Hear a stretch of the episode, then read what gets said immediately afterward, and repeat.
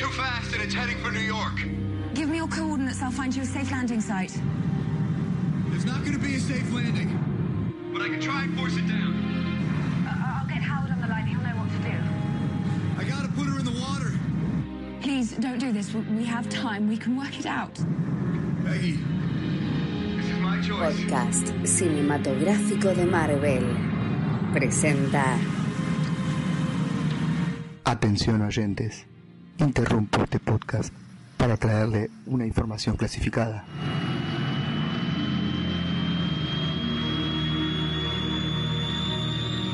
Por motivos de seguridad no daré mi nombre. Me conocerán como agente Olmos Kant.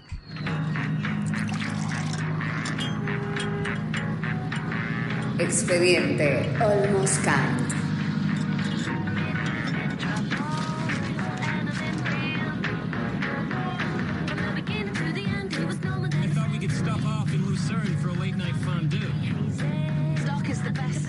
Ocasión traeré un archivo clasificado sobre la agente Peggy Carter.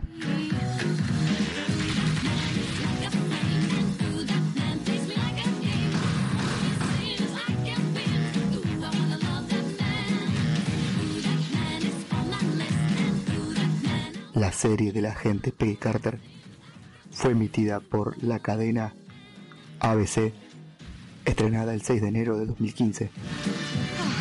Don't bother. Colleen. I can't feel my feet. They let 10 girls go yesterday. Su realización estuvo a cargo del señor Joss Whedon, quien también fue director de Avengers 1 y productor general de la serie de Agent of Shield. Thanks, by the way. You loaned this to me last night while you were at work. It looks La serie de La Agente Carter se sitúa entre los años 1946 y 1947, posterior a la Segunda Guerra Mundial. You know, there's a difference between being an independent woman and a spinster. is it. The shoes? Clock out. Pull the curtains and sleep. Peggy's orders. Encontrábamos a Peggy Carter trabajando para la, la Reserva Científica en Nueva York, siendo menospreciada por sus compañeros de la agencia. Peg, you work at the phone company. It ain't life and death. Darling, you have no idea. Podcast cinematográfico de Marvel.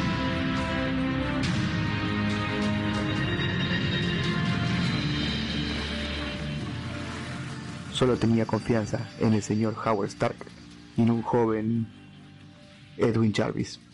Trabajando para la SSR, descubre que al señor Stark lo inculpaban de vender armas de manera ilegal contra los enemigos de Estados Unidos y decidió, junto a Jarvis, tratar de limpiar el nombre.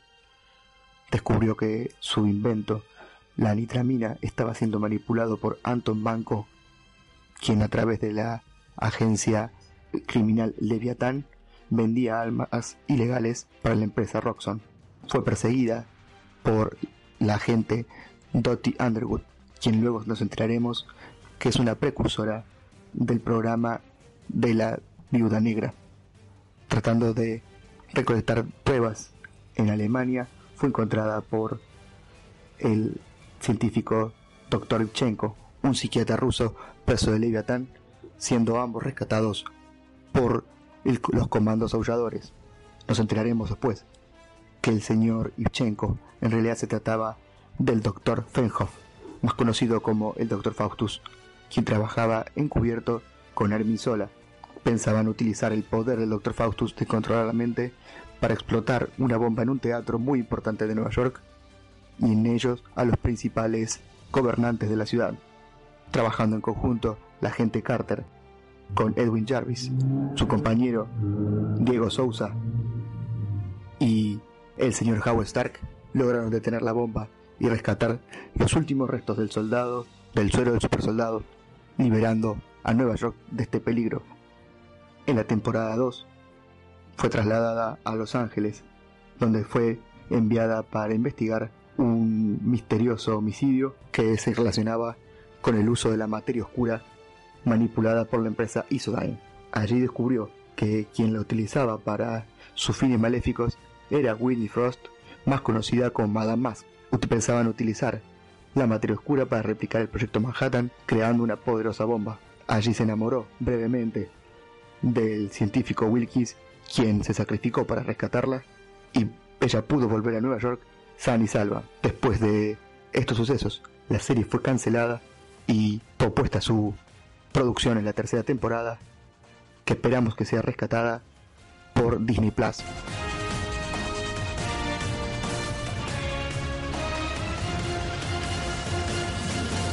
La agente Peggy Carter fue llevada a la pantalla por la actriz Hayley Atwell, el señor Howard Stark por Dominic Cooper y James D'Arcy protagonizó a Edwin Jarvis. Estos mismos actores fueron los encargados de participar en el MSU. La siguiente noticia que tenemos de la agente Carter fue en los años 70, cuando el Capitán América y Iron Man tuvieron que viajar al pasado para recuperar el Tesseract.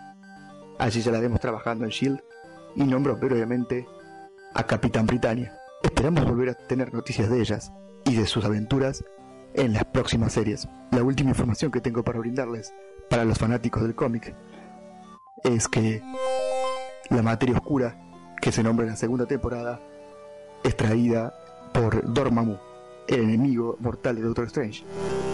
El señor Anton Banco es el padre de Ivan Banco, el enemigo de Tony Stark en Iron Man 2. Hermin Sola ya había aparecido en Capitán América Primer Vengador y Winter Soldier. Jarvis fue llevado a la pantalla con la voz del mismo actor que lo protagonizó en la serie. En los años 70, una saga del Capitán América mostró sucesos similares a los que nos presentaron en la pantalla de la temporada 1. Las empresas Roxxon e Isogan son de, aparición frecuente en los cómics y con una política y una ética de bastante dudosa moral. Madame Mask fue colaboradora de Norman Osborn durante su reino oscuro y pudimos saber hace poco tiempo en los cómics que la materia oscura le da los poderes a Clock, de Clock and Dagger. A mi entender, la serie tuvo buenos pasajes de humor, de acción, pero los guiones y la trama fue un poco confuso y de lento desarrollo.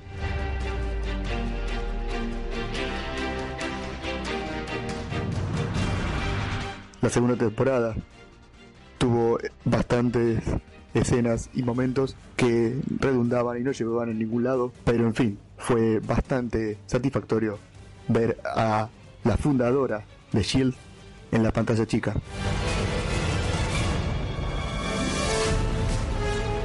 No tengo más información para ustedes, pero estén atentos, queridos oyentes. Volveré a interrumpir este podcast para traerle otro archivo clasificado. Soy agente Olmos y nos encontraremos nuevamente en poco tiempo.